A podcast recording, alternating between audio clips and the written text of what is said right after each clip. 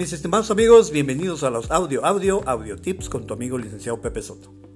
El artículo 74 de la Ley Real del Trabajo señala que es día de descanso obligatorio el primer lunes de febrero en conmemoración de un aniversario más de la promulgación de nuestra Constitución Política de los Estados Unidos Mexicanos.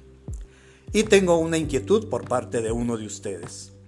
Me dice, estimado licenciado, esta semana mi día de descanso ordinario es el miércoles y el patrón pretende cambiármelo para que yo descanse únicamente esta semana el día lunes, aprovechando que es festivo.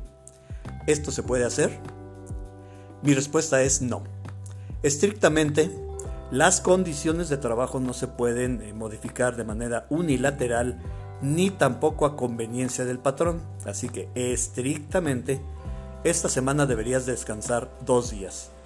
El día festivo y tu día ordinario de descanso. Así que abusados.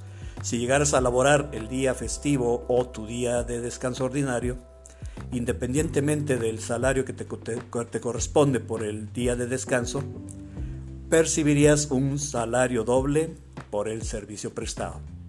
Así que abusado, aquí estoy eh, al pendiente de tus inquietudes y no olvides sintonizar Pepe Soto Asesor y visitar la página web www.wpsotoasesor.com. Nos escuchamos en un siguiente audio, audio, audio tips con tu amigo licenciado Pepe Soto. Hasta la próxima.